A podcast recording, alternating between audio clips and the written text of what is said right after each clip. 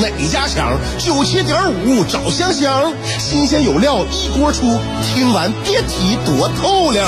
你煮挂面，香香给你握俩鸡蛋；你打麻将，香香拆听给你点炮；你玩王者，香香负责给你码人儿；你喝闷酒，香香给你加俩硬菜，再陪你对饮成双。没错，娱乐香饽饽就是这么贴心，就是这么带感，就是这么下饭呐！年的欢声笑语，十年的与你相伴，梦想成为经营快乐的百年老店。古人有诗赞之曰：“娱乐香饽饽，越听越欲子。”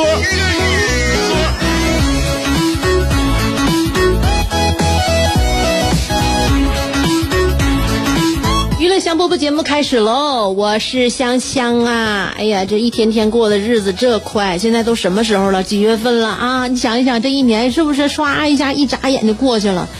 那天我跟我老公啊手拉手在楼底下溜达溜达，我就想感叹一下这个时间过得特别快。他呢倒是给我感觉啊，因为现在四季切换呢，就是就秋季对我们来说，北方秋季是很短的啊，这一年四季。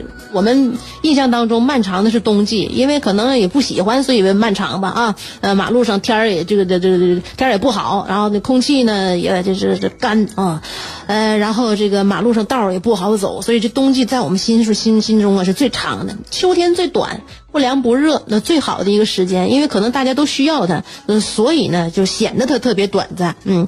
但是我就想跟我老公就是感叹一下这个。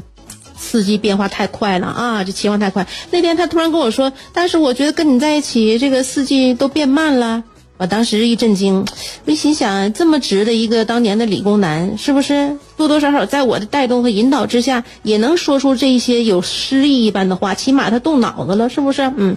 然后他一会儿又跟我说了，所以我现在我得赶紧换个五 G。你是说那个四季？我我我我我我感觉我我感觉四季现在也特别慢。嗯，你你跟不上我的思路，我只能到我只能切换到他的频道了。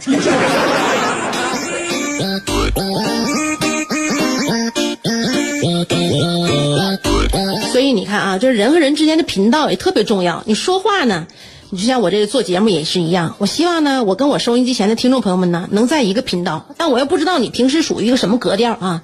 现在你说做节目啊，做节目就是首先定调是很重要的。你像我们做一档呃广播节目吧，首先你要给自己广播节目定成什么调？嗯，有的人愿意给自己定成一个知性调啊，就就是高雅。高雅呢，然后呢，在节目当中，呃，要把自己呢，就是呃，表达的表达的一种什么状态呢？就是自己呢有文化啊，有这个情操，有修养，然后呢，有有情感的这样一种植入。与此同时呢，有有有敏感的这样一种这个感觉啊，对周遭一种感觉。其实呢，后边呢，我的感觉啊，我也挺敏感的。但是呢，就是给我自己节目定调的时候呢，我还是希望呢，能够铺在大家的这个实实在在的生活当中。我是这么想的啊，其实你看啊，基本上呢，我感觉啊，只要内容到了，我们这节目里边啊，呃，内容有所你所关注的，能切入到你的这个呃神经神经点上，我就感觉呢，内容到了，我就不追求别的了。但是现在有很多人呢，呃，就是就是要要追求这个形式，要追求这个格调啊。但其实我感觉呢，你说这内容其实相差可能不太多。但是多少呢？如果你把这个形式表现的呢，你稍微改一改，你这格调一，你调子一下就拔上去了，你突然之间你就儒雅了，你突然之间你就知性了，突然之间你就博览群书了，给大家认为这至少感觉是这样啊。但是我你说是谁书看的多，或者是谁对这个世界的那个那个体察比较敏感的话呢？你说在于说话的方式吗？我感觉表现表达方式会给人一种这个误导，或者是给人一种影响吧，不能说是误导啊，一种影响。你比如说我们这个节目啊，就我定调就是，呃，希望呢，我这个节目用最简单、最直白的语言呢，能够让大家听上去不费劲，也不吃力，也不我不我也不想让大家高看我一等。最好呢，我不想让大家听完我这节目之后呢，感觉到我这个主持人呢，好像在你们心中有一种优越感啊。我是希望呢，你们听完我节目之后呢，就是你们在我面前有一种优越感。我给听众带来一种优越感，这是我追求的啊！就是大家听完我节目之后都觉得你们自己都非常不得了，那才好呢。嗯，但是同样的，你你你说这个节目这个格调上边，你你稍微改一改，比如说我说话的方式啊，那个语序，包括这个表达的这个音调啊，呃，词藻的切换，稍微再改改改动一下，其实表达同样的内容，就会给人一种别样的一种气质啊，气质类型它就不一样。你比如说啊，我比如节我节目里边像我经常唠的这种大白科，大白科里边，比如说一句话，哎，大爷。到南湖公园坐几路公交车？这不就是我的我的那什么吗？我我的语法叫惯用语法吗？是不是？那如果就同样就这一句简单的话，我把它这个气质类型改变一下啊，内容还是这个内容啊，内容还是，但是让你感觉我就又知性又儒雅，然后还非常非常非常的国际，可不可能？就把这一句，哎，大爷去南湖公园坐几路公交车，我改一下。你看，我时常尝试改一下啊，比如说，哦，我的上帝呀，你好啊，这位老先生，瞧瞧我这该死的记性，我竟然遗忘了需要搭乘几路公交车才能够到达南湖公园了。如果您不介意，哦，我是说如果，没错是如果，你可以告诉我应该坐哪一辆车才能抵达这该死的南湖公园吗？看在上帝的份上，相信您不会拒绝向这可怜的迷路人施以援手吧？分分钟，分分钟，我这气质就不一样了。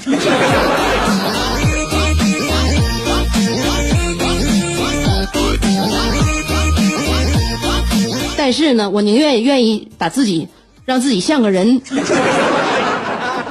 呃，我把气质气质踩在我的脚底下，为我的听众朋友们肝脑涂地。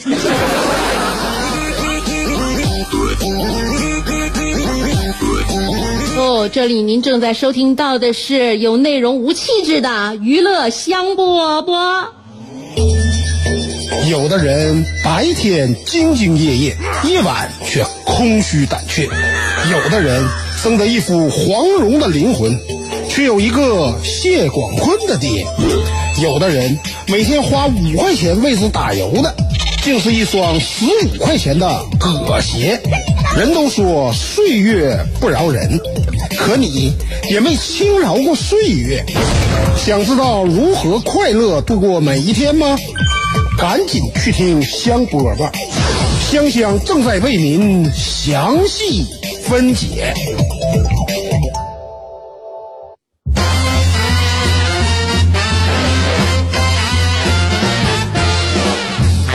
上礼拜跟大家不停的说啊，我给我儿子买了个虫子，因为他太喜欢了。结果买了之后呢，我感觉还成了我的新宠，太喜欢他了。我天天看他工地呀，那头顶上那那那几个大犄角啊，啊天天的拱啊。每天呢，我吃我给他买的果冻啊，因为这个吸金龟这个东西啊，它是吸树枝里边的树树里边那个汁水，所以呢，它就只喝东西啊，它不吃别的。它也是很干净的一种动物啊，也无毒无害。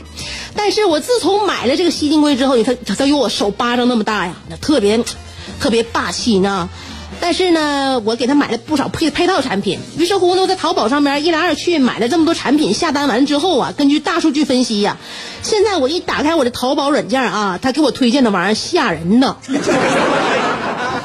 推荐的都是一些虫子呀，奇形怪竹节虫、那个吉丁虫，还有这个呃锹甲啊，各种各样的虫子，它的幼虫、成虫，还有各种那个虫子的标本，养虫子的垫材，还有它下边需要的那些泥土，哎，还有一些藤蔓，呃，除螨的那些喷雾。哎呀，这打开淘宝之后，我发现我是回不去了。哪是一个家庭主妇的淘宝页面啊？那知道我这是一个平平凡凡的一个家庭主妇，不知道打开我页面那天，我老公说拿我淘宝翻一下，他说：“哎呀，不知道以为你是药王谷的谷主呢。”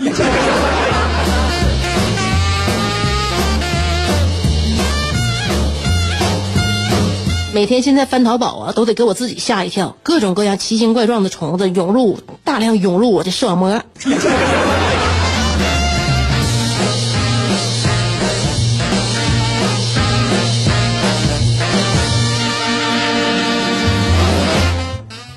昨天我儿子好不容易我给他哄睡着了，从他屋里边起身出门，慢慢的准备关门的时候，我老公小声跟我说了一句：“睡了。”我点点头，不敢吱声，我怕给他再弄醒。我点点头，我老公说：“先别关门。”然后这时候他一咕噜从那个沙发上咕噜起来了，然后那个没穿拖鞋啊，光着脚，轻轻的踩着地板走到我儿子的卧室门口，然后在门口那缝啊，笑眯眯的，就那么看呢，哎，看着我那已经入梦的儿啊。然后呢，我老公压低嗓门跟我说：“你看呢，咱儿子长挺老高了。”我也点点头，不敢吱声。我老公说：“所以咱俩得抓紧时间了。”我说：“抓紧时间干啥呀？”我老公掏出手机说：“咱俩得赶紧看一看哪些吃喝玩乐的地方一米二以下是免费的。”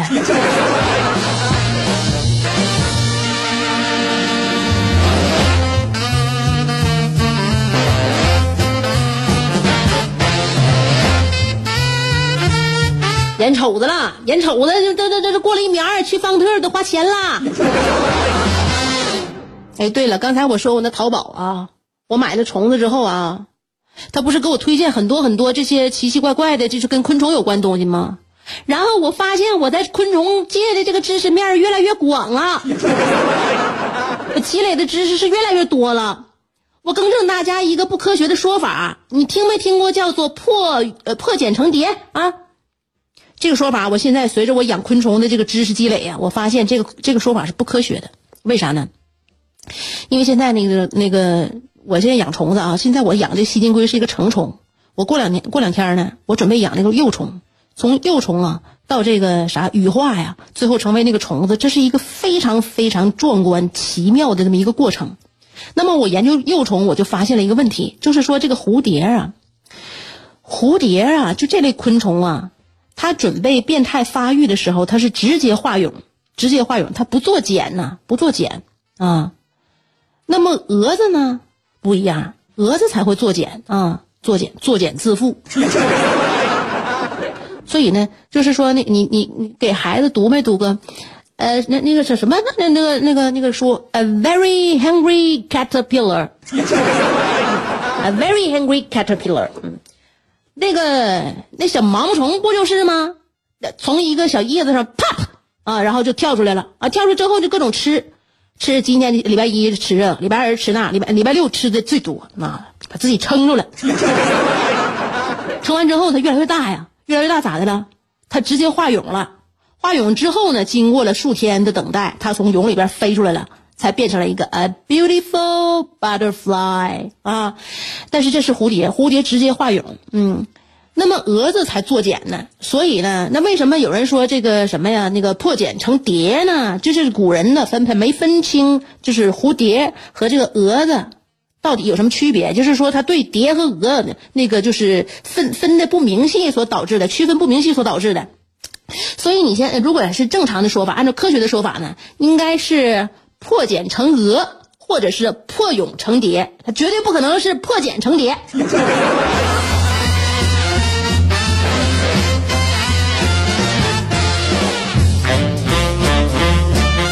人生的乐趣，我认为我一部分人生的乐趣就是来自于这些没有用的知识又增加了。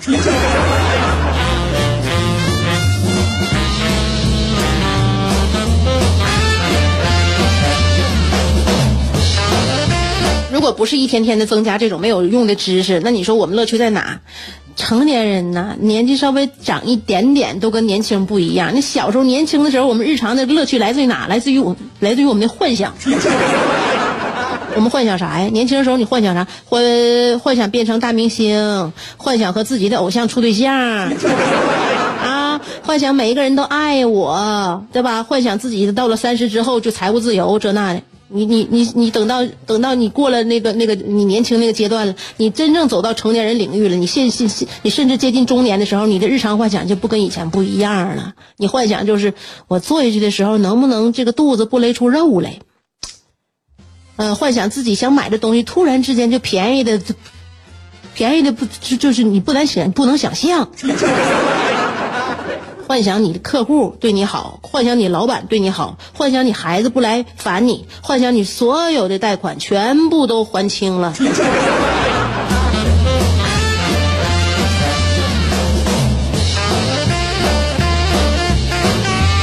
而且到你年纪大的时候，不是说年纪很大啊，就是说你过了那个非常年轻的年，过了你年轻的峰值的那几天儿你慢慢你就会感觉到，你越成熟啊，越能体会到成年人都是现世报啊。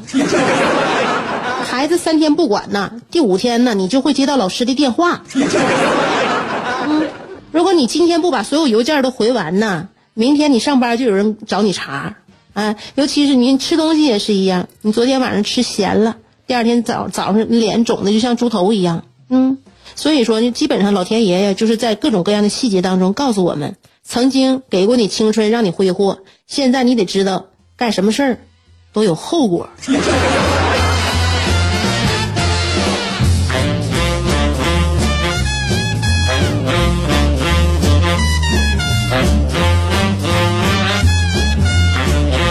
给大家说一个积极向上的一个小研究啊，小研究说呢，如果两口子或者是情侣啊，如果你们俩其中有一个人用心减肥啊，我指的是用心减肥啊，不是说那种就是嘴上说一说，你真正落实到行动，就是情侣之间哪怕有一个人真正用心减肥的人啊，那么另一半呢，就有超过百分之四十的可能在半年之内掉百分之三到百分之五的体重。明白了吗？这是这个这个研究吸不吸人？就是情侣当中，哪怕有一个人在用心减肥，真真正正用心减肥的人啊，就真真正正正用心减肥的话，那么你的另一半就有超过百分之四十的可能在半年之内就掉百分之三到百分百百分之五的体重。你一百斤的话掉百百百百分之五，你这是直接从一百斤掉到九十五斤了。哎，所以换句话说，只要另一半在减肥，那么你你你你就说啥也。就就什么也不干，你兴许都能瘦。所以就这样的话，你就知道你现在体重减不下来，到底怪谁了？怪谁？怪怪，可能是怪你没有对象。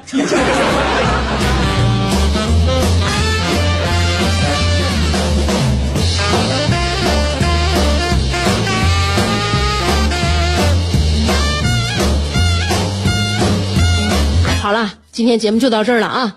明天下午再聊吧。你是不是还在被这三个问题困扰？我是谁？我在哪儿？怎么还不开饭？你是不是还在纠结？生活是应该吃七分饱，然后发展德智体美劳，还是应该酒足饭饱，然后吃鸡守塔乐逍遥？别再纠结了，生活本就是一袭华美的长袍。就算你按耐不住那日渐肥沃的裤腰，也必须收腹提臀，穿出线条，独领风骚。别再往保温杯里泡枸杞，快摘下你的面具，打消你的顾虑，和香香一起神雕侠侣。当你不快乐的时候，提香香，提香香，好使，好使。